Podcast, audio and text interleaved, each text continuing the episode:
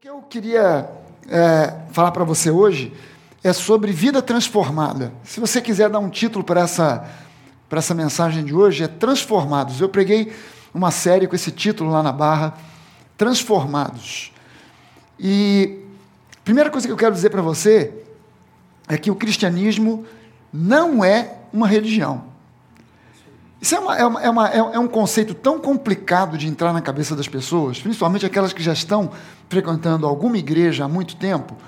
Isso é muito complicado. Você, a, a pessoa muda uma montoeira de coisa, mas mudar cultura é a coisa mais difícil que existe. É, acho que são as duas coisas mais difíceis de alguém mudar é mudar de time e mudar cultura. Né, o camarada muda de esposa, a mulher muda de marido, mas não muda de time. Mas para mudar de cultura é complicadíssimo, é dificílimo de mudar a cultura. E, e, e ficou instituído na, na cabeça da humanidade, por causa de uma cultura de séculos e séculos, que cristianismo é uma religião. Mas o cristianismo não é uma religião. Religião é aquilo que o homem faz para tentar acessar Deus. Então ele bola um monte de regras, ele bola um monte de ritos, de rituais, para ver se com aquilo ele consegue acessar Deus. Cristianismo não é isso, o cristianismo é aquilo que Deus fez para vir a nós. Para abrir o caminho, para Ele mesmo abrir o caminho, para que a gente então agora consiga chegar até Ele. Não foi algo que nós abrimos caminho para Ele, foi Ele que veio até nós, não fomos nós que chegamos a Ele. Ele nos amou primeiro. Fomos nós que é, é, é, convencemos a Deus de, quanto nós o amávamos e então ele resolveu nos aceitar. Ele nos amou primeiro, para que a gente agora tenha a condição é, e, e, e, a capacidade de poder amar a Deus. E cristianismo, é, a, a marca, o que caracteriza as religiões, são pessoas doutrinadas. Quando alguém é, é, é, começa a frequentar uma religião qualquer, tenha ela o nome de é, evangélica, católica, espírita, umbandista, não importa o que, se ela for frequentando, frequentando, e ela for se embrenhando por dentro da religião, e ela for é, é, progredindo ali dentro, quanto mais ela progride, mais doutrina ela conhece mais doutrina ela toma conhecimento. E, e de repente, se ela é, é, assume um, um, cargo de liderança, de responsabilidade, de alguma coisa, mais doutrina ela tem que conhecer. E se você para para conversar com uma pessoa a respeito de religião, o que se debate normalmente são doutrinas. Na nossa religião, a doutrina é X. Ah, não, mas a nossa, a doutrina é Y. E essa doutrina X bate de frente com a doutrina Y. Por isso que a gente é, é, discute. Então vamos conversar aqui. Você fala sobre esse ponto de vista, eu falo sobre aquele ponto de vista a respeito dessa doutrina e vamos ver aonde a gente chega. Vamos ver quem consegue convencer a quem. É, é, é, a marca das religiões são pessoas doutrinadas. Mas a marca do cristianismo são vidas transformadas. É, é, você é, é, perfeitamente possível você ter uma pessoa completamente, totalmente doutrinada e ainda assim ela continua sendo a mesma porcaria que ela sempre foi. Mas é impossível alguém ter um encontro real com Jesus e continuar sendo o mesmo. É simplesmente impossível. É possível alguém frequentar uma igreja durante 10, 15, 20, 30 anos e continuar sendo a mesma pessoa de sempre. Mas é impossível essa pessoa ter um encontro chapado de frente com Jesus e continuar sendo a mesma coisa que ela sempre foi. É simplesmente impossível. Tem uma, uma, um, um, relato, é, uma história re registrada no Evangelho de João, é, no capítulo 3, começa no versículo 1, vai até o 21, do encontro de um homem chamado Nicodemos com Jesus. Esse cara, ele era membro do Sinédrio, e o Sinédrio era simplesmente é, a corte mais elevada de Israel era a, a, a, uma corte de justiça, era um grupo de senadores, eles tomavam ali todas as decisões em termos políticos, religiosos, sociais em Israel. Você, para fazer parte do Sinédrio, tinha que ter no mínimo 60 anos de idade, o que já era uma coisa difícil, porque a, a média de vida era muito mais baixa do que isso, as pessoas morriam muito mais cedo. e você tinha que ter no mínimo 60 anos, e você tinha que ter um, um vasto conhecimento da Torá, que são os cinco primeiros livros do, da, da, da, daquilo que a gente conhece como Bíblia. E a gente, né, os, os, teólogos ocidentais chamam esses cinco primeiros livros de Pentateuco, mas o judeu chama de Torá, a lei. Você tinha que conhecer aquilo de trás para frente, de frente para trás. Você não tinha é, é, Bíblia como nós temos hoje. A gente hoje tem até Bíblia eletrônica, né? Você tem Bíblia em papel. Eu prefiro Bíblia é, ainda, prefiro usar o livro. o Timóteo tem um, um, Kindle e tem livro a dar com pau ali. Todos os livros que ele tem no Kindle eletrônicos eu tenho em papel. Ele, quando fala para mim de um livro legal, eu vou lá, entro no, numa livraria eletrônica, compro eletronicamente, mas eu compro de papel. Às vezes até compro o, o, o eletrônico, e, e, aí eu fico com, com, com, dois livros do mesmo. Né? Eu fico com o eletrônico e o de papel. O eletrônico fica lá. Eu nem toco. Mas o de papel eu folhei para todo lado. E eu tenho em casa, a última vez que eu contei, eu contei 20 Bíblias. Mas aí eu contei as 20 Bíblias, estavam no meu quarto. Aí quando eu fui na minha biblioteca, aí eu vi que tinha mais. É, eu não sei quantas Bíblias, na verdade, eu tenho. São versões diferentes em português, em inglês, em italiano. Tem Bíblia de tudo quanto é jeito. É, é, é, é, de todas as Bíblias de estudo. Tem aquela Bíblia careta, que não tem estudo nenhum, que é aquela Bíblia que só tem o texto bíblico mesmo. E, e quando você pega e começa a fuçar a Bíblia, a ir na palavra, para conhecer a palavra, para conhecer quem Deus é, a palavra de Deus e você começa a ver é, a confrontação que há entre relacionamento com Deus e mera religião. Há uma distância gigantesca entre uma coisa e outra. Esse camarada, o, o, o Nicodemos, que era esse, esse, esse, esse camarada que tinha que conhecer esses cinco livros praticamente de cor e conhecer as 613 leis que compõem a Torá, que compõe a lei, aquilo que a gente chama de lei, as pessoas pensam que quando a gente se refere à lei, está falando só dos dez mandamentos. Os dez mandamentos são a espinha dorsal da lei. Os dez mandamentos não são toda a lei, são apenas os dez primeiros, os dez mais destacados da espinha dorsal, mas são, na verdade, 613 os mandamentos judaicos. Você tinha que conhecer todos eles. Esse camarada, que tinha esse padrão, esse nível, ele procura Jesus de madrugada, provavelmente porque ele não queria que os seus pares de Sinédrio soubessem que ele estava indo é, é, é, se encontrar com Jesus. E quando ele chega, a gente não sabe o que, que ele ia falar com Jesus. A gente não sabe aonde a conversa que ele iniciou ia parar. Porque ele começou com uma conversa que a gente hoje, é, é, pelo menos o meu avô chamava assim, isso é uma conversa de cerca Lourenço. Sabe o que, que é isso? Aquele papo assim meio que não vai para lugar nenhum? Ele chegou para Jesus, Jesus, você é o cara. Você é um cara gente boa demais, você é um cara legal, você é um cara assim, você é o popstar do momento. Você é demais e realmente ninguém pode fazer as coisas que você tem feito se não vier de Deus, se não for de Deus. E Jesus deu um corte nele. Falou, Nicodemos, olha só, deixa eu te dizer uma coisa. Ninguém pode visualizar o reino de Deus, muito menos entrar no reino de Deus, se não nascer de novo. Quando Jesus disse isso, esse, esse, esse princípio do nascer de novo não existia na Torá. Esse princípio não existia no Antigo Testamento. Aquilo deu um nó na cabeça de Nicodemos. Nicodemos ouviu aquilo, ele, ele ficou meio, até meio, eu acredito que ele deve ter ficado até meio gago para falar com Jesus. Peraí, peraí, nascer de novo. Pelo, que, pelo, pelo resto da conversa, você deduz que Nicodemos deve ter ficado meio baratinado, porque ele disse, Jesus, espera aí. Quer dizer que é, é, um homem velho, como é que vai poder um homem velho começar, ao invés de continuar a envelhecer, ele regredir e rejuvenescer ao ponto de virar um feto e voltar para o útero da mãe? Como é que vai ser isso? É, é, me explica esse negócio, porque é, é, isso aí só naquele filme do Benjamin Button. É, como é que vai acontecer um treco desse? Jesus disse: Não, Nicodemos, você está tá julgando as coisas pelo natural. E o que eu estou falando para você tem a ver com o espírito. É, é, algo relacionado com, com a vida espiritual. Você não pode visualizar o reino, muito menos entrar no reino, sem primeiro nascer da água e do espírito. Você precisa nascer de novo. Importa nascer de novo.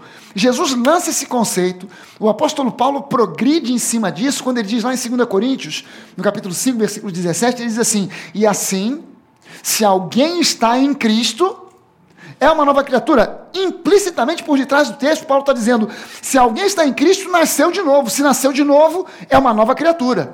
As coisas antigas passaram, ficaram para trás, eis que tudo se fez novo. Tudo se faz novo.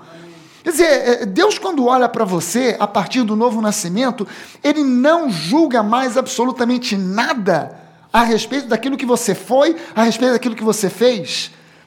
Para Deus, você nasceu de novo. Para Deus, você é uma nova criatura. E eu não sei, você pode ter se convertido a, aos 60, 70 anos de idade. Para Deus, naquele momento, naquele dia, você se tornou um bebê espiritual. Você nasceu de novo. Você pode ter 70 anos de vida, mas aquele dia, para você, é um dia de um novo nascimento. Aos olhos de Deus, você é uma nova criatura. O seu passado pode ter importância para você, para as pessoas que você conheceu, para as pessoas que te conhecem, mas para Deus o teu passado não faz a mínima diferença, Ele te conhece de fato a partir daquele dia para frente.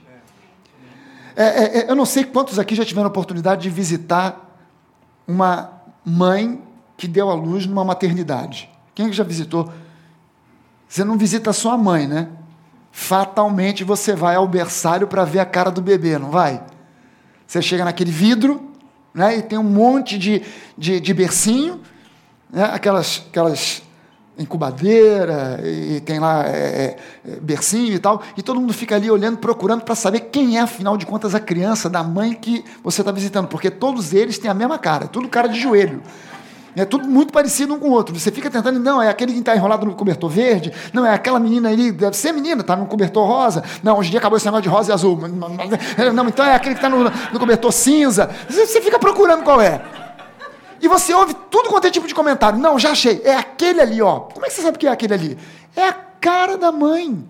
É a cara do pai. E olha, eu tenho certeza, aquilo ali vai crescer, vai se tornar como o pai ou como a mãe, a mãe é, é, é, ela tem dotes artísticos e com certeza essa criança também vai ter. A mãe desenha bem, é, ou canta bem, ou toca um instrumento. O pai é, é um matemático brilhante. E, provavelmente essa criança vai ser a mesma coisa. Você ouve todo tipo de comentário, mas você nunca, nunca, nunca, nunca na sua vida jamais viu alguém diante do vidro de um berçário olhando para um bebê e dizendo para a pessoa que está do lado: está vendo aquele ali? Aquele ali é aquele ali mesmo enrolado ali, naquele cobertorzinho. Você está vendo aquele ali? Cuidado, porque aquilo ali não vale nada. Aquilo ali é um tremendo um 71. Já passou cheque sem fundo para Deus e o mundo. Aquilo ali não vale nada. Por que, que ninguém faz um comentário desse a respeito de um bebê? Pelo simples fato de que ele não tem passado. Ele acabou de nascer, ele só tem diante de si um futuro. É, é, quando você recebe Jesus na sua vida, você nasce de novo. Deus não olha para você para dizer assim: é, Eu sei que você está na igreja, mas eu lembro do que você fez no verão passado. É, é, esse papo na cabeça de Deus, no coração de Deus, simplesmente não existe. Por quê? Porque você nasceu de novo. E, o que é preciso a gente entender é que o novo nascimento ele é um evento. Não é um processo, é um evento. Você sabe o dia do seu nascimento, não sabe? Creio que todo mundo aqui sabe, né? Faço aniversário 27 de janeiro, você já fica sabendo, já tem um ano para você se planejar. Daqui a, a, a, um pouco menos de um ano, 27 de janeiro é meu aniversário. Eu sei disso. Por quê? Porque foi um evento. Não foi uma coisa assim. Quando é que você nasceu? Aí ah, eu nasci naquele período entre o dia 3 de setembro e 27 de janeiro, eu fui saindo. Foi aquele processo. Aquele processo. Foi, foi saindo e tal. Não, não, né, qualquer mulher teria morrido com um processo desse. Não é um processo, é um evento. Crescimento espiritual é um processo. E todos nós estamos nesse processo. Não é uma coisa que você che já chegou lá. Embora tenha muita gente que pense que já chegou lá. Não, mas eu já estou na igreja há 30 anos, eu já, já não preciso mais crescer, eu já amadureci, agora eu estou, eu agora sou, sou mestre para os mais novos. Aleluia.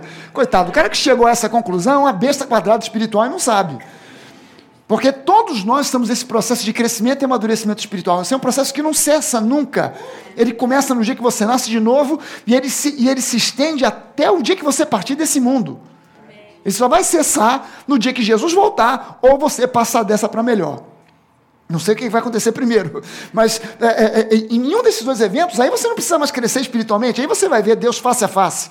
Você não vai precisar mais de fé, porque você já vai estar face a face com Deus. Mas enquanto você estiver nesse mundo, precisando de crescer em fé, precisando de crescer em graça, precisando de amadurecer espiritualmente, você está num processo de crescimento espiritual, de amadurecimento, e esse processo na Bíblia se chama de santificação.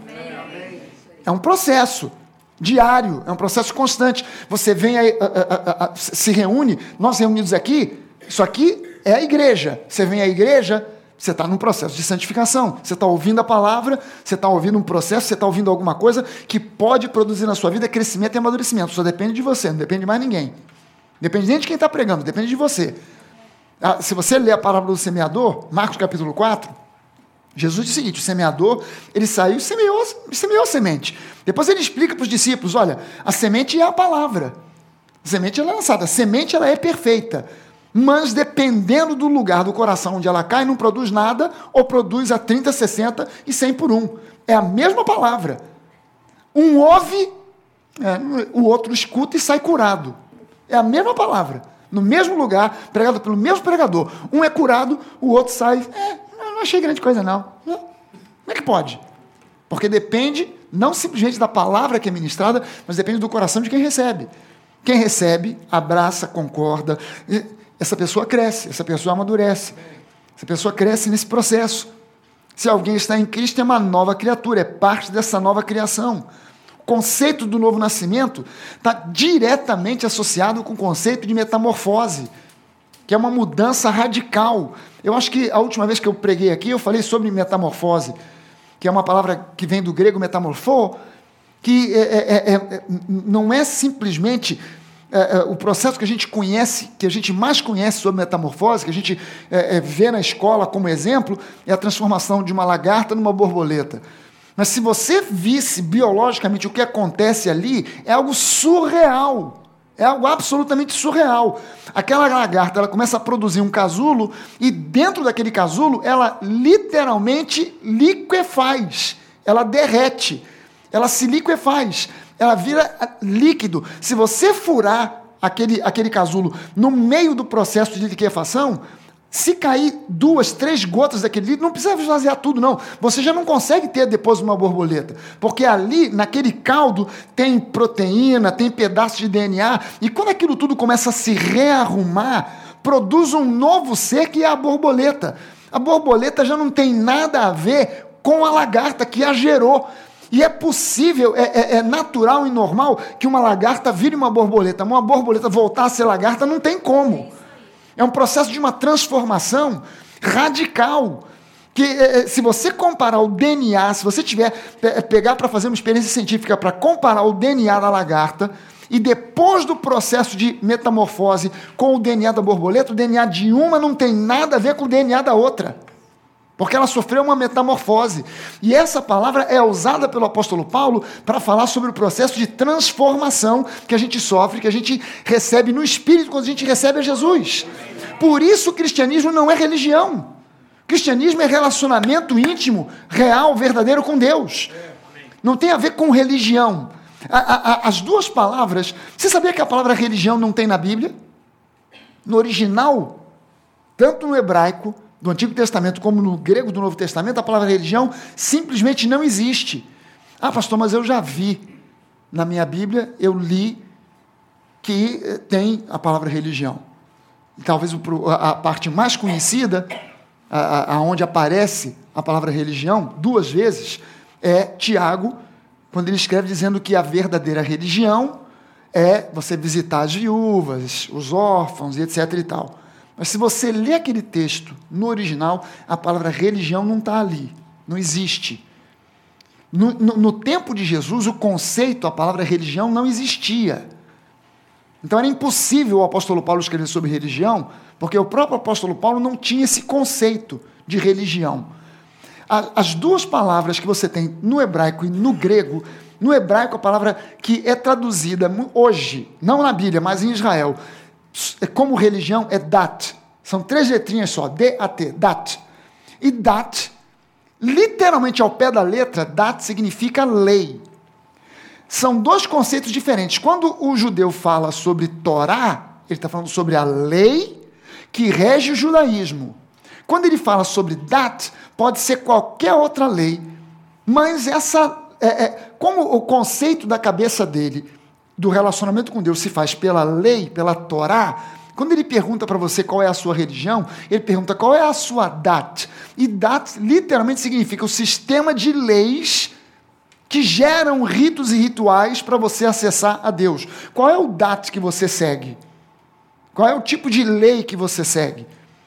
E aí você vai responder de acordo com, com a sua cabeça, com o que você quiser.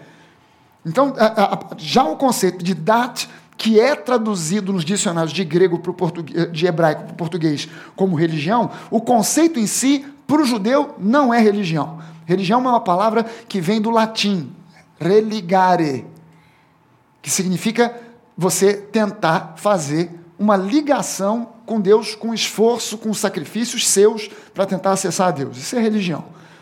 A palavra que aparece traduzida no Novo Testamento como religião no grego é tresqueia. E tresqueia é uma palavra que vem de algumas outras palavras que, somando tudo, o conceito de tresqueia é um conjunto de ritos rituais que geram medo, que geram. É, é, é, é literalmente que geram medo. Literalmente que geram temor e medo. E tudo aquilo que você teme você acaba por odiar. Pastor, mas a Bíblia diz que o temor do Senhor, você não entendeu muito bem o que a Bíblia quer dizer com isso. Quando a Bíblia fala sobre o temor do Senhor, há algumas coisas na Bíblia que é, ela fala de um jeito e a gente entende de outro. Vou te dar um exemplo. É, é, é, é acho que foi o Hélio que citou aqui Malaquias. Não foi você que falou de Malaquias? Esse texto de Malaquias que o Hélio citou, ele diz que se você não é dizimista ofertante, você está roubando a Deus. Não sei se você já leu isso na Bíblia alguma vez. Quem é que já leu esse texto de Malaquias? Ok, pelo menos nós quatro. Vocês outros eu estou informando que o texto diz lá. Vocês, vocês, é, o texto diz assim, você, é como se fosse Deus falando, né? Vocês me roubam. E aí o sujeito pergunta, mas no que nós. E vocês perguntam, no que nós te roubamos, Senhor? Vocês me roubam nos dízimos e as ofertas. Aí a gente entende que quem não é dizimista está roubando de Deus. Não é isso que a maioria das pessoas entende? Não é isso? Você está roubando de Deus. Te pergunto é o seguinte: é possível alguém roubar a Deus? Tem a possibilidade de alguém assaltar a Deus? Perdeu! Perdeu, Senhor! Tem a possibilidade disso acontecer? Então, como é que Deus diz que se você não está dizimando, você está roubando a Deus? Vou te explicar o sentido do texto. Quando Deus diz que vocês me roubam, e, e, e a pergunta que ele faz, e vocês perguntam no que me roubam, quando Deus diz isso, Ele está dizendo: vocês estão me roubando a oportunidade de abençoar vocês quando vocês não dizimam e não ofertam. Ele não está dizendo: vocês estão me roubando o dízimo, porque eu precisava desse dinheiro. Eu precisava muito dessa grana. E vocês estão me roubando. Não, não, vocês estão roubando de mim a oportunidade de fazer com que eu olhe. E, e, o conceito do apóstolo Paulo no Novo Testamento sobre dízimos e ofertas não é dinheiro, é semente.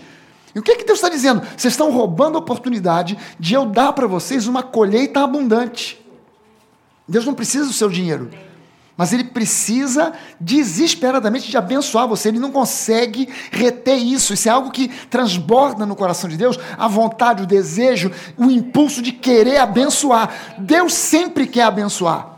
Isso é algo que transborda, é uma necessidade que há nele, abençoar. Então, quando você não dizia minha oferta, você está me roubando no quê? Está me roubando na oportunidade de eu poder te abençoar. E, e quando você vê esses textos bíblicos que falam sobre. É, é, quando você vê esses textos bíblicos falando sobre, é, é, é, é sobre temor, dá a impressão que o temor do Senhor, não, o medo que eu tenho que ter. Né? E temor, quando, interessante que Jesus, quando ele fala sobre é, é, adorar a Deus, ele, ele coloca exatamente o conceito de temor. Quer dizer que na cabeça de Jesus, temor a Deus é adoração a Deus e não ter medo dele. O conceito judaico era de temor, era isso mesmo. Temer a Deus, porque se você não andar na linha segundo a lei, vem maldição na sua vida. Mas o conceito que Jesus traz é, é, é, é, em relação a temor não é mais você ter medo de maldição, porque Jesus levou sobre si todas as maldições. O conceito agora é adoração a Deus. E, e, e, o conceito de, de, do relacionamento que Jesus apresenta para nós com Deus é tão diferente que ele diz que já chegou o tempo, naquele tempo, né? Ele diz, chegou o momento e o tempo em que os verdadeiros adoradores adorarão a Deus não com ritos e rituais, não seguindo regras e mandamentos, mas adorarão a Deus em espírito e em verdade. É, o conceito é diferente. Até então era possível adorar a Deus com sacrifícios de bodes, de ovelhas, era possível você adorar a Deus acendendo velas, apagando velas, obedecendo uma série de mandamentos, mas agora ele diz: chegou o momento em que os verdadeiros adoradores não adorarão mais a Deus através de ritos e rituais, mas em espírito e em verdade. Porque cristianismo não é religião, cristianismo é relacionamento genuíno com Deus. E relacionamento genuíno com Deus provoca transformação. É, é, é, impossível você se relacionar com Deus sem ter a sua vida transformada de dentro para fora. As pessoas, quando a gente fala na igreja sobre transformação, elas pensam em transformações externas. Ah, não, a minha vida vai mudar, eu vou prosperar, Deus vai me abençoar, e a minha vida vai ser uma vida mais abundante, e etc e tal. É, essas pessoas, é, elas olham para Deus como se ele fosse um, um baita Papai Noel. Não, ganhei na loteria. Por quê? Porque aceitei Jesus. Então agora a minha vida vai mudar. Vai mudar por quê? Ah, vai começar a melhorar, vou ter mais amigos, vou ter, de repente, um emprego novo. E o pastor falou lá que Deus quer que a gente prospere. Então, estou nessa. Aleluia. E, e o cara se esquece que prosperidade é consequência de um relacionamento. Prosperidade não é, não é a sorte grande que alguém tira porque está na igreja e de repente do nada Deus faz você ganhar dinheiro porque de repente começa. É, é, eu já orei pedindo, Senhor, faz vir atrás de mim uma nuvem que chuva dólar. Não veio. A tal da nuvem que chove dólar não veio. Porque prosperidade não é fruto de uma coincidência, não é fruto de uma, uma grande sorte. Prosperidade é fruto de um relacionamento com Deus que traz transformação de dentro para fora, não de fora para dentro. É por isso que o apóstolo Paulo dizia o seguinte: eu aprendi a viver contente em toda e qualquer situação. Tendo grana, não tendo grana, tendo dinheiro, não tendo dinheiro, tendo muito, tendo pouco, não tendo nada, tendo livre, tendo preso, eu estou contente em toda e qualquer situação. Eu aprendi a viver contente em toda e qualquer situação, por quê? Porque o meu sustento vem, é do Senhor. Não vem das coisas externas, não vem das coisas de fora. Tem gente vezes que chega para mim, pastor, ore por mim. Por quê? Porque eu perdi o emprego, graças a Deus. Tá maluco, pastor? Perdi o emprego. Claro, Deus tem coisa melhor para você. É. Mas enquanto você fica chorando, ah, perdi o emprego, ah, perdi o emprego, Deus não pode fazer nada, Deus vai ficar, Deus chora, vai, vai chorando aí, está de luto pelo emprego que morreu. Curte bem o teu luto. Mas para de chorar e começa a visualizar que Deus tem coisa melhor para você. Deus é pai, seu pai. Não é como o mundo diz, não, Deus é pai. Não, não, Deus é teu pai. Por quê? Porque você nasceu de novo, você é uma nova criatura. E, e as coisas antigas já passaram. Enquanto você não se conscientizar disso, você vai viver sempre com uma corda amarrada no passado, com as coisas do passado. Sabe que o apóstolo Paulo, quando ele teve um encontro com Jesus, eu tô, estou tô gravando a, a, segunda temporada de um programa, não sei se alguém aqui já assistiu a primeira temporada de um programa que a gente fez para o YouTube em alguns estados no Brasil, está indo para a televisão, chamado Nova Talk. Alguém já assistiu aqui alguma no, no YouTube, Nova Talk? A, a, primeira temporada a gente gravou a primeira temporada, estamos gravando a segunda temporada. Nessa segunda temporada, eu tenho perguntado para todas as pessoas.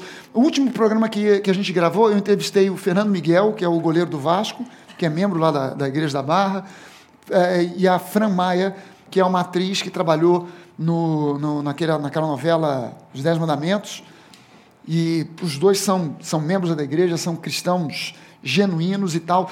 E eu perguntei para eles dois: é, é, me conta a história do seu encontro com Jesus. Eu não perguntei como tradicionalmente a gente pergunta: como é que você se converteu? Porque, na verdade, conversão é algo constante e diário na vida de um cristão. Conversão não é um evento. Conversão, você pode até chamar o primeiro evento do seu encontro com Jesus de conversão. Mas a partir daquele dia, você tem que se converter quase que todo dia. É, se você for ler a Bíblia, é interessante que você leia a Bíblia. De vez em quando. Se você for ler a Bíblia, Deus, ele, olha só o que Deus diz: se o meu povo, ele não está falando se o povo grego, se o povo sírio, se, se, se, se, esse povo incrédulo, não, se o meu povo, que se chama pelo meu nome, se converter dos seus maus caminhos, eu sararei a sua terra. Aquele recado Deus não deu para os incrédulos, Deus deu para o seu povo que precisava se converter. Se converter de quê? De maus caminhos. A gente precisa se converter eventualmente de maus caminhos que a gente está tomando, de rumos que a gente está tomando, que estamos afastando de Deus. A gente tem que se converter. Mas eu preciso de ter um marco, de saber o seguinte: não, eu tive um encontro com Deus que mudou a minha vida. Ah, é, é, eu sou crente. Por que eu sou crente? Não, porque o meu pai é, era, era, era crente, na minha família todo mundo é crente, e eu estou nessa, né? Então você é religioso só, mais nada. Você, você pensa que o Timóteo é pastor porque ele é filho de pastor? Herdou do pai? Você está pensando que. É, é, como é que foi o nome do, do, do, grupo que o Hélio deu aqui? Félix e os Felizes. Isso aí, como empresário, ia ser uma desgraça. empresário do grupo ia ser uma desgraça. Você, acha. Você acha que é, o Félix e os Felizes é Félix e Feliz porque é filho do Carlinhos Félix? Se ele não tiver, a, a, Julinha é filha de pastor. Você acha que ela, que Deus olha para ela e fala assim: não, essa aí está salva por quê? Porque afinal de contas é filha do Newton, e o Newton está com o nome escrito aqui no livro da vida. Você acha que os meus filhos, Deus olha e fala assim: não, Mauricinho, Bernardo, Marcelo, já, já tem garantido a vaga aqui no céu. Por quê? Porque são filhos do Fragale. Tem uma peixada para entrar aqui dentro. Cada um desses precisa ter o seu encontro pessoal com Deus. Cada um precisa ter o seu encontro pessoal com Deus. Sabe, e o apóstolo Paulo, quando ele teve esse encontro, a Bíblia diz que ele caiu. Eu não sei se ele caiu da própria altura, se ele caiu do cavalo. Tem muita, tradicionalmente o pessoal fala, o apóstolo Paulo caiu do cavalo, mas a Bíblia não fala sobre esse cavalo. Só diz que ele vinha na estrada de Damasco e ele caiu. Provavelmente estava montado num camelo, num cavalo, num burrico, alguma coisa, e, e ele caiu. Mas essa, essa, essa, essa queda, ela tem um, um, um sentido simbólico muito forte. Porque quando a gente tem um encontro chapado com Deus, a gente cai do cavalo. Deixa eu te esclarecer muito, muito verdadeiramente isso, para você nunca entrar num espírito de religiosidade. Se você tem um encontro chapado real com Jesus, você cai do cavalo.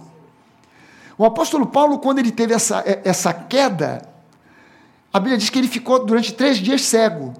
Por que, que ele ficou cego? Porque do mesmo jeito que Nicodemos ficou baratinado quando ouviu de Jesus você precisa nascer de novo, o apóstolo Paulo, que conhecia a Torá, porque ele era um fariseu, ele era candidato a, ao Sinédrio, ele era, ele era discípulo de Gamaliel, que era simplesmente o, o, o, o top, o, o, o, rabino top de Israel, na época dele, era Gamaliel. Ele era discípulo de Gamaliel. Ele era um camarada que todo mundo em Israel conhecia, porque sabia que quando Gamaliel morresse, o cara que ia entrar no lugar de Gamaliel, que era membro do Sinédrio, que foi inclusive o cara que deu uma palavra mais tarde, para você ver a sabedoria desse cara, mais tarde, quando resolveram perseguir a igreja, foi Gamaliel que disse o seguinte: gente, vamos fazer o seguinte, não vamos nos esquentar com isso agora, porque se isso for de Deus, vai prosperar. Se não for, vai para o buraco. Então não vamos nos precipitar para que a gente não se encontre lutando contra Deus, que foi Gamaliel que deu essa palavra. Paulo era discípulo desse cara. E aí Paulo vem pela estrada, de repente ele tem um encontro chapado com Jesus. E ele caiu do cavalo ficou cego três. Cego, essa cegueira dele simboliza a confusão que estava havendo dentro do interior de Paulo entre a lei que ele conhecia, que ele seguia, e agora um novo conceito que ele precisava abraçar, que era o cristianismo. Aí vai na casa dele, por instrução direta de Deus, do Espírito Santo, um sujeito chamado Ananias. Ananias está em casa, Deus fala com ele, Ananias, vai até a casa tal, na rua tal, na rua direita, você vai encontrar lá um cara, Paulo, ore por ele porque ele está cego e ele vai ser curado. E, e, Ananias, até quando ouviu aquilo, nem acreditou que era Deus, né? Falou, não, de jeito nenhum vou lá não. Esse camarada aí que eu já ouvi falar, esse cara persegue a igreja, tem matado homens, mulheres, prendido todo mundo. Esse cara persegue a igreja violentamente, não vou lá não. Não, não, pode ir porque o cara agora mudou. Esse cara mudou. E Paulo, eh, Ananias vai até Paulo, chega lá, ora por Paulo, caem como escamas dos olhos e Paulo volta a ver. Qual é a primeira visão que Paulo tem quando a visão volta? Ele dá de cara com Ananias. E o nome Ananias significa graça. A primeira coisa que Paulo vê quando as escamas caem, graça. Não é à toa que Paulo ficou conhecido como o apóstolo da graça. Assim como o apóstolo João ficou conhecido como o apóstolo do amor, Paulo é conhecido como o apóstolo da graça. E logo de cara, ele dá de, é, é, as escamas caem e ele vê Ananias, graça. E ele começa a ter uma revelação, após revelação, e revelação sobre revelação a respeito da graça. E a vida do cara mudou. As pessoas olham e falam assim: não, esse camarada perseguia a igreja. Não é possível que seja aquele mesmo cara. Aquele camarada racional, aquele camarada de cabeça fria, aquele camarada de coração duro. Não é possível que seja esse camarada aí. É, é, é, é eu estou até duvidando. Será que ele mudou? Não, mudou da água para o vinho. Sabe? E, e, e esse conceito de vida transformada, a religiosidade rouba. A religiosidade, ela meramente doutrina pessoas. Doutrinas podem mudar comportamentos, mas não muda caráter. Um encontro com Jesus muda caráter. Você fica às vezes impressionado de ouvir certas histórias chocantes. Que, ah, o fulano de tal se descobriu agora que o camarada era um, um, espancava a mulher, mas não é possível, o cara era até pastor. Mas, mas, bom, ele, ele fez seminário, ele tem diploma, ele tinha título, mas ele nunca teve um encontro chapado de frente com Jesus ele não caiu do cavalo. Ele, ele, ele foi para a igreja, mas continuou montado no cavalinho dele. Você sabe que no Antigo Testamento a Bíblia diz o seguinte: não te estribes no teu próprio entendimento. Se estribar é montar em alguma coisa. É por isso que o cavalo na cela tem estribo, para você meter o pé no estribo e subir e ficar montado no cavalo. Não te estribes no teu próprio entendimento, porque o teu entendimento é limitado. Você pode ser criativo, inteligente, ter mil diplomas, mas ainda assim você é um ser humano e você tem limites. O conhecimento de Deus é ilimitado. Então, quando você se associa para ser dirigido pelo Espírito, aí é diferente, porque você agora está tendo acesso não simplesmente à sua inteligência, mas agora também à inteligência dele, que é maior do que a sua, a criatividade dele é maior do que a sua, é, é, é, enfim, tudo que ele tem é muito mais do que você. E, e, e esse, esse relacionamento, ele precisa acontecer. Se você ficar meramente é, é, numa questão religiosa, você vai entrar em conflito.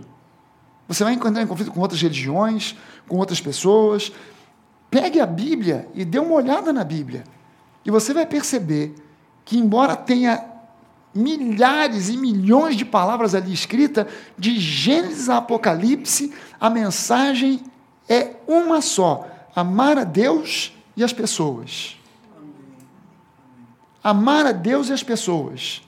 Se você fizer simplesmente isso, você já fez o que agrada a Deus. Você pode tentar. Não, não, mas agora nós vamos alimentar os povos, nós vamos fazer missões, nós vamos evangelizar o Nordeste, nós vamos evangelizar a África. E o apóstolo Paulo diz: Eu posso fazer isso tudo se eu não tiver amor? Seria nada. Seria como um, um, um sino de metal que ressoa, mais nada. Você posso fazer virar o mundo de cabeça para baixo. Se não for por amor, posso lotar igrejas, construir milhões de igrejas. E ainda assim, no último dia, Jesus olhar para o sujeito e dizer: Nunca vos conheci. Tu já imaginou um camarada ouvir uma dessa? De Jesus? Mas, senhor, por quê? Passou a vida toda montado naquele cavalo. Teve um, um, um, um período na igreja que é, tinha um movimento de, de, de, de, de cair no espírito. Né? Não sei se alguém aqui viveu, vivenciou essa época aí. Era um cai-cai danado tudo quanto é igreja. O pastor orava, o pessoal caía. Eu sei, e posso dizer para você, que o início daquilo foi algo genuíno. De um tempo depois para frente, ficou um troço meio fake. Então, tinha gente que realmente caía por causa da presença, da pressão, do poder de Deus, mas tinha gente que, caramba, estou aqui, estamos orando. O pastor veio começou a orar. O Daniel caiu. O Hélio caiu. A Moisés caiu. A Rene caiu. O Timóteo caiu. Eu não caí. Vão pensar que eu não sou espiritual. Eu me jogo porque eu não posso ficar para trás. E dali para frente a bagunça. Mas as pessoas não entenderam. As pessoas não entenderam como frequentemente o homem não consegue. O homem é muito tapado, é muito burro. E não consegue entender os recados que Deus dá. Por que, que aquilo começou a acontecer? Não tinha acontecido antes? O pessoal queria justificar biblicamente. Ah, não, mas é, Paulo caiu do cavalo. E João, quando viu Jesus no Apocalipse, caiu e ficou lá como morto e tal. O que é justificar biblicamente? E aquelas justificativas eram absolutamente é, irrisórias e, e sem sentido às vezes. O que Deus estava fazendo ali era simplesmente mostrando o seguinte: se você tiver um encontro chapado comigo, vai acontecer com você, no seu espírito, não é, não é uma questão física, no seu espírito, como aconteceu com Paulo. Você vai cair do cavalo. Vai desmontar um monte de coisa na sua vida que você achava que tinha valor, que tinha é, sentido, e que vão passar a não fazer mais sentido para você. Sabe, a, a, a, o pessoal, a, gente está terminando, quer dizer, teoricamente acabou o carnaval. Teve um montão de gente que antes do carnaval que vinha me perguntar, mas pastor, o carnaval pode, não pode, brinca, não brinca, crente vai no carnaval, não vai? E agora, o que a igreja tem para dizer? Aí teve dia, no domingo eu respondi, falei, gente, vou responder logo de uma vez aqui, que é para todo mundo ficar ciente. Vamos, aí eu falei da história do carnaval, de onde vinha, para onde ia, o que, que era, e que nos últimos tempos a festa do carnaval foi se sensualizando cada vez mais. É, foi se sensualizando tremendamente. E eu, quando tinha 18, 19, 16, 17, 18 anos, eu não dava bola nenhuma para o carnaval. Estava nem aí para música de carnaval, para ir para a rua. Se eu tivesse que ir sozinho para a rua, você acha que eu ia para a rua ficar? É, é. Eu nem aí. Mas, pastor, o senhor ia nos blocos? Ia, claro que eu ia. Ia no samba? Ia, claro que eu ia. Para quê? Para pegar as mulherzinhas. Peraí, você está rindo? Peraí, quem, quem é que ia também? Levanta a mão aí. Alô, alô. É, só tem eu e mais um sincero ali atrás. O resto é tudo no pecado da mentira. Cara, é óbvio, a gente só ia lá para tentar ver se pegava alguém. Eu, eu vim aqui, eu vou pegar alguém, não sei quem. E também não importa quem. Eu não posso sair aqui de mão abanando. Hã? Vamos ser sinceros. Hã? Quem é que ia lá porque. Não, eu quero ir lá porque eu, quero, eu, gosto de, eu gosto de fantasiar de índio. Eu gosto disso. Gosto de ficar naquela roda lá assim, ó. Gostava disso? Você gostava? Conta outra, cara. Conta outra para mim. E a festa foi se sensualizando, sensualizando, sensualizando. E hoje, carnaval é uma festa de bebedeira e de busca de sexo. Irresponsável e eventual. Não vem dizer para mim que não é, porque é. Vamos ser realistas. Então, se você diz para mim, ah, pastor, mas eu vou no carnaval só para me divertir, é só porque eu gosto da diversão. Ok, eu, eu acho justo, acho legal, é exatamente o que a gente quer. A gente quer se divertir, crente também se diverte, amém? amém. Mas de, dez, de cara, 10 pessoas que vão a um baile, a um bloco de carnaval para se divertir, meia vai para se divertir. As outras nove e meia vão para tomar todas e, e, e encontrar sexo fácil. É para isso que vão lá. Ué, e quem bebe demais, onde tem muita bebida, no final tem confusão. Porque o camarada que começa a beber, no princípio ele, ele acha que ele é engraçado. Ele quer contar para você umas histórias, você tem que rir. Porque ele acha que a história dele é engraçadíssima. Você já reparou que todo bêbado, quando termina de contar a história, te dá um tapão? Ele já assim, porque para ver se você ri junto com ele. A gente dá aquele tapão para ver se você ri. Porque ele acha que ele é engraçado. Mas da fase do engraçado, ele passa agora para a fase do enjoado. Aí ele começa a ficar meio nauseado, fica meio. Aí começa a lembrar da namorada que acabou com ele, começa a lembrar quando ele era criança, ele tomou uma surra de pau e tal. Aí ele... Quando acaba a fase do enjoado, ele entra na fase do valente. Aí ele acha que ele é o super-homem, que ele pode bater em todo mundo, que ele encara, não sei. E se ele cismar que você estava olhando para ele meio torto, ele vai querer brigar com você. E bêbado é o seguinte: se você conseguir acertar ele, ele vai cair. Mas essa sempre foi a minha filosofia de briga de rua. Eu dou o primeiro soco, depois eu posso até apanhar. Mas o primeiro eu dou. Pelo menos eu, posso ir para casa com o olho roxo. Até faltando um dente na boca. Mas a minha marca eu deixei lá na cara do sujeito. Aí você que não tem nada a ver com pato, de repente, porque o cara tá bêbado, ele queria acertar ela. Mas ele queria dar aquele soco assim, acerta, pô, na sua cara. E não tinha nada a ver. Infelizmente, a realidade, carnaval virou isso. Então, qual é a melhor coisa que a gente faz? Vamos dar água para essa turma para ver se o álcool dilui. E o cara chega em casa um pouquinho mais sóbrio.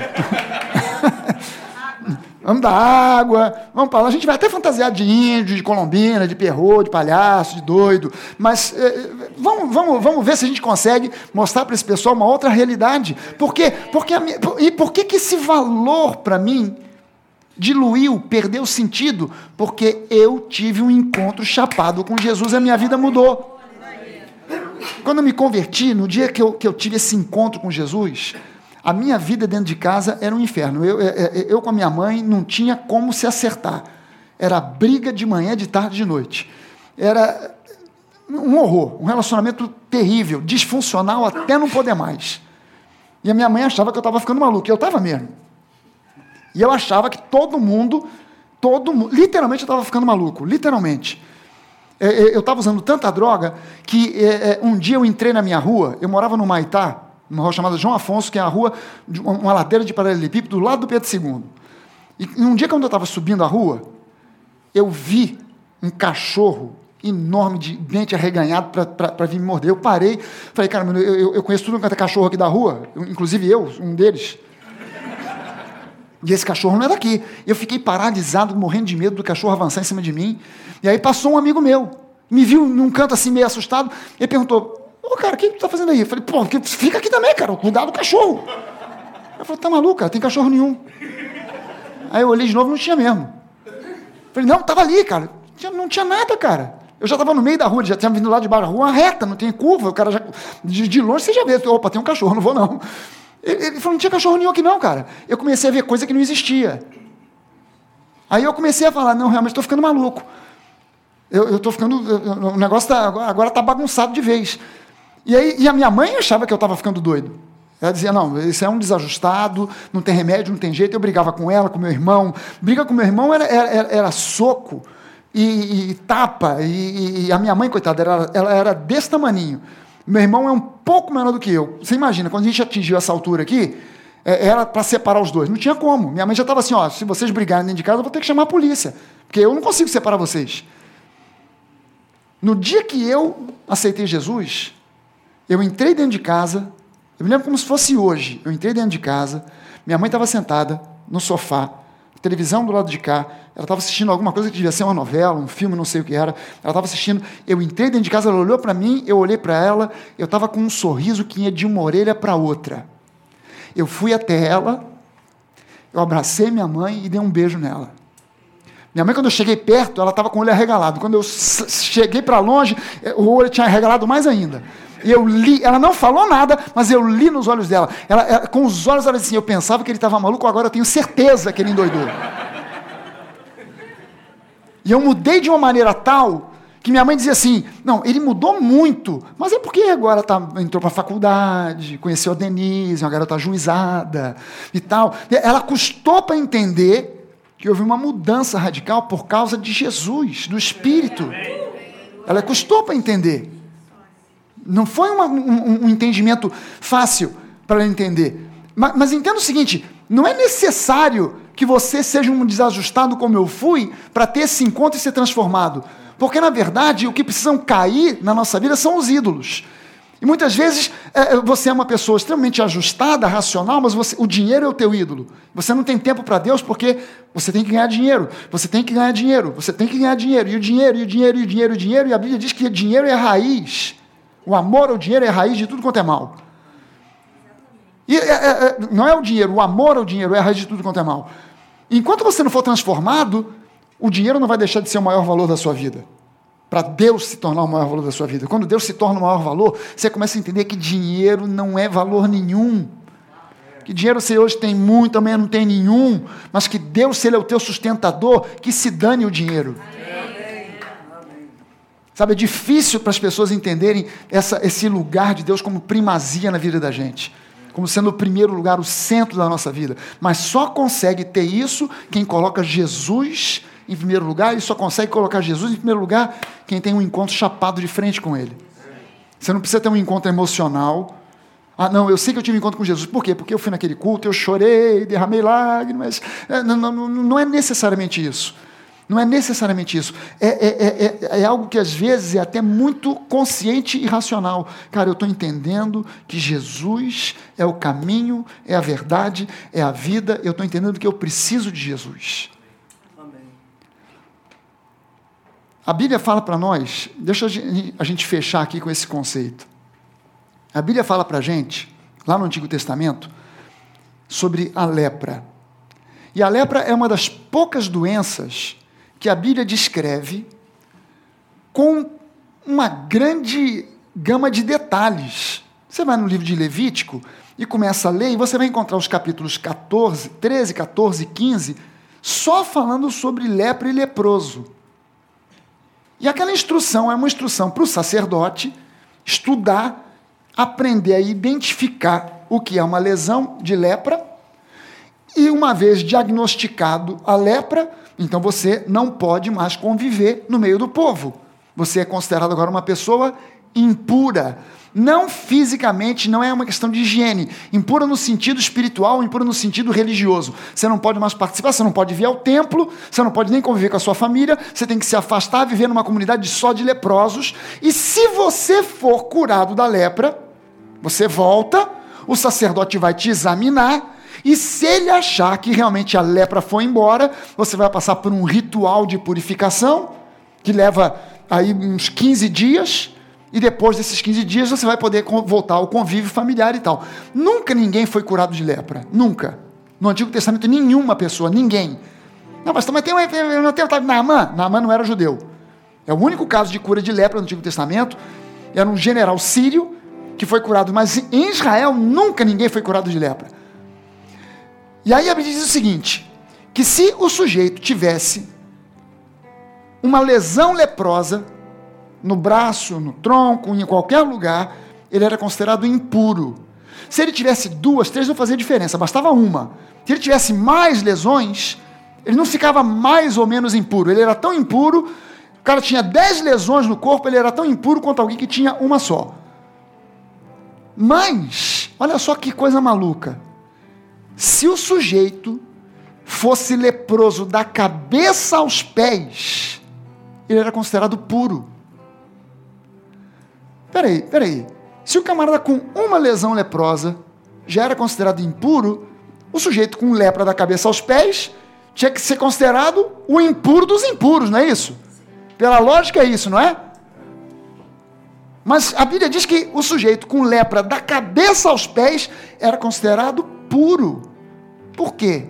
Lepra é uma doença que no Antigo Testamento simboliza, aponta para o pecado. Ela representa o pecado. E quando o sujeito olha para si mesmo e ele diz: Olha, eu posso até ter um pecado aqui, outro ali, outro acolá, mas no geral eu estou bem. Eu com certeza tenho uma vaga no céu, porque eu não roubo, eu não mato, não adultero, eu sou um cara bacana, eu sou um cara legal. Eu até ajudo aí de vez em quando os pobres, um orfanato, e, e, um asilo de idosos. Então eu tenho uma vaga no céu. Esse camarada que tenta se justificar diante de Deus, com seus próprios argumentos, esse camarada. Mas o camarada que é leproso da cabeça aos pés é aquele que olha para si e diz assim: em mim não há bem nenhum. eu, eu, eu reconheço que eu sou um pecador, eu preciso de Jesus. Eu preciso de um ajudador, eu preciso de um salvador. Porque em mim não tem nada que preste, que, ser, que sirva. Eu já, eu, eu já me examinei e eu vi, eu, tô, eu sou leproso da cabeça aos pés. Essa pessoa, por Deus, é considerada como pura. Por quê? Porque ela recorreu a um recurso que não é a sua própria ajuda. A igreja hoje, ela está debaixo de um grande risco. Porque eu tenho visto a igreja voltando a um padrão dos anos 90. Nos anos 90, os livros de autoajuda influenciaram muitos pastores. E é incrível que os conceitos da autoajuda vieram da Bíblia. Pessoas que é, estudaram a Bíblia, elaboraram conceitos de autoajuda, tiraram a Bíblia, colocaram a, a, conceitos positivos, tiraram a Bíblia do, do, do, do circuito, Deus, Jesus, e mantiveram só os conceitos. E durante muito tempo a igreja pregou autoajuda. A igreja está voltando a esse padrão, porque agora está na moda o negócio de coach. Não tem nada contra coach. Fazer coach, ser coach. Mas todo mundo hoje em dia é coach, né? Master coach, mini coach, big coach. Todo mundo faz curso e sai coach de alguma coisa. Eu não tenho nada contra. Mas o problema é que tem muito crente, muito pastor apresentando agora diploma de coach e pregando conceitos de coach que nada mais são do que conceitos de autoajuda. Eu outro dia estava vendo um pastor e o cara estava dizendo o seguinte para a igreja: se você tem um sonho e não está correndo atrás, não está fazendo nada pelo seu sonho, o que você tem não é um sonho, é uma ilusão. Eu já li isso em livro de autoajuda. Esse conceito eu já li em livro de autoajuda. É bacana, é muito bonito, é muito legal, mas não é bíblico. é muito bacana, mas não é bíblico. Presta sua atenção numa coisa. Se Deus te dá um sonho, Deus te dá como realizar esse sonho. E às vezes Deus diz para você assim: faça isso ou faça aquilo. Às vezes Ele diz: senta e fica quieto e deixa que eu faço. Então, se você não está correndo atrás do seu sonho, muitas vezes é porque o sonho é tão grande que você até desanima de correr atrás dele, que você fala assim: não vou alcançar nunca. Sabe quando Deus começou a falar para mim sobre a igreja da Barra da Tijuca, eu sentei num canto e fiquei quieto, porque eu falei: eu não vou correr atrás disso. Eu tentei correr atrás. Eu comecei, eu fui em tudo quanto é canto na Barra da Tijuca, vendo galpão, loja, casa, e, e nenhum dava por causa de grana. Aí depois de um ano procurando, eu fiz uma oração mal educada para Deus. Eu orei e falei assim: Deus, você quer uma igreja na Barra? Você procura, você acha e me avisa. Quando você encontrar, me avisa, eu vou lá. Porque eu cansei eu já procurei tudo, tudo quanto é canto. Ah, os lugares aqui são muito caros, o pessoal extrapola nos preços. Qualquer lugar é 10 mil, é 11 mil, é 15 mil, e eu não tenho nem 200 reais. Então não, não vou mais correr atrás. Cansei. Se você achar, me avisa. No dia seguinte, no dia seguinte, o telefone da igreja, onde eu servia como pastor auxiliar, tocou, a secretária atendeu, e o cara do lado de lá da linha perguntou: tem algum pastor aí procurando horário para fazer uma igreja aqui na Barra? aí a secretária falou: não procura para mais ninguém não. Pastor vai aí. Aí fui na casa lá do PP, na praia do PP, era uma casa que alugava horários. Aí já não era 15 mil, 10 mil, 11 mil. Aí era 200 reais a hora. Eu falei, ah, 200 reais a hora ainda dá para quebrar o galho, né? Eu vou encarar. A gente começou um horário. E aí eu tive que fazer uma oração agora do, do, do, do desaforado envergonhado. Pô, Deus. Ontem mesmo, né, eu falei, se você achar, me avisa, e você me avisou mesmo. Pô, você é um cara legal demais, porque se fosse eu, eu ia me deixar mais um ano procurando por aí, só para ver o que é bom para tosse. Mas sabe, é, é, o fundamental, a nova criatura, ele tem que ser dirigido pelo Espírito. Não é por um conceito de coach. Você tem um sonho não está correndo atrás. Esquece, teu sonho não é sonho, é só ilusão. Mentira. Teu sonho é sonho. Só que às vezes você não se vê em condição de correr atrás.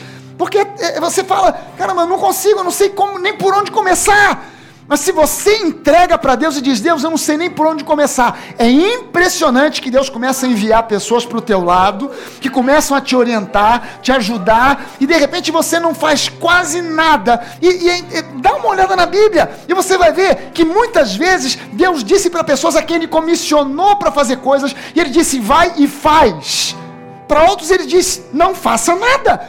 Ele, ele chegou para, por exemplo, Gideão, ele diz, Gideão, junta todo mundo e faz aí uma peneira. Gideão, é muita gente. Separa tantos, separa tantos, separa. Agora você vai fazer o seguinte: você vai pegar e você vai fazer o que eu vou te dizer. Você vai pegar um cântaro, vai pegar uma tocha e você vai no campo dos midianitas. Faça isso. Mas aí para Josafá, ele chega e Josafá, desesperado, o rei de Israel, Senhor, tem um exército de 150 mil homens aí fora, prontos para engolir a gente. A gente só tem mil. Como é que mil homens vão encarar 150 mil? Aí Deus diz para ele assim: Josafá, não faça nada. Fica quieto e dá uma olhada só para você ver que eu sou o Senhor. Essa batalha não é tua, essa batalha é minha. Ah, se Deus fosse uma coisa padronizada, ah, Josafá, com Gideão eu mandei ele fazer. Agora tu tem que fazer alguma coisa também. Porque se teu sonho não está fazendo nada pelo sonho, teu sonho é uma ilusão. Ah, é verdade, Deus. Meu sonho era ser liberto dos midianitas, mas o Senhor mostrou para mim agora que é uma ilusão, porque eu não estou fazendo nada. Eu também não posso fazer. Como é que mil homens vão lutar com 250 mil? Josafá, faz nada não, cara. Fica quieto, deixa que eu vou fazer. Nascer de novo. Ter um encontro com Deus o encontro com Deus é algo consciente, não é simplesmente algo emocional. É uma decisão que a gente toma. Senhor, eu quero ter a, a, tua presença na minha vida. Senhor, eu quero ter um encontro contigo. Eu quero te conhecer mais. Eu quero te conhecer a fundo. Eu quero saber mais do teu coração. Eu quero que o meu coração bata no ritmo do teu coração. Eu quero amar como você ama. Eu quero ver as pessoas como você vê. Sabe, eu comecei a ver as pessoas como Deus vê. Pessoas que eu odiava, eu perdoei passei a amar. Pessoas com quem eu tinha, de repente, não queria nem ver pintado de ouro, agora eu queria abraçar, porque a minha visão sobre elas mudou. A minha visão era uma, a visão de Deus em mim se tornou outra. E é isso que Deus quer com você: relacionamento. Deus não está preocupado com a altura que você levanta as suas mãos. Pastor, como é a altura? Como é que a gente levanta as mãos? É aqui? É aqui? Não, mas na igreja de onde eu vim não podia nem levantar a mão, era só assim. Aí o pastor ficou mais liberal, já podia ser assim, ó. Daqui para cima já era pecado. Deus não está preocupado se você levanta a mão aqui, aqui, aqui, se você não levanta. Deus não está preocupado com isso. Se você ora de joelho, se você ora em pé, deitado, se você ora muito, se você ora pouco. Ele quer relacionamento com você. Amém? Amém. Será que a gente pode ficar de pé?